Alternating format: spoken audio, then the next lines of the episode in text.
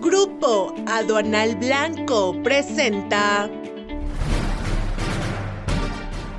Bienvenidos a una nueva emisión de Aduana al Día este martes 4 de abril. Nacional. Concluye encuentro de cámaras de comercio italianas en San Miguel de Allende con una inversión de Pirelli en Guanajuato. Exportaciones de Jalisco crecieron 17.4% en 2022.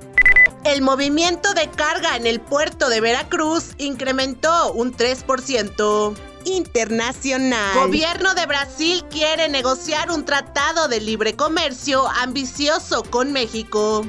Las exportaciones alemanas aumentaron un 7.6% en febrero y las importaciones un 3.8%. La multinacional española Tecnia adquiere una planta de inyección de aluminio y magnesio en Suecia.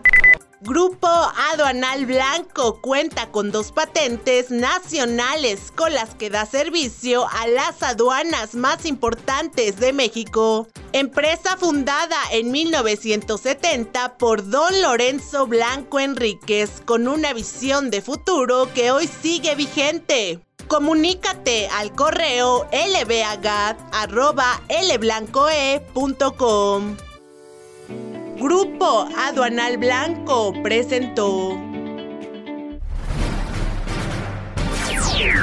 al día. Este es un servicio noticioso de la revista Estrategia Aduanera. EA Radio, la radio aduanera.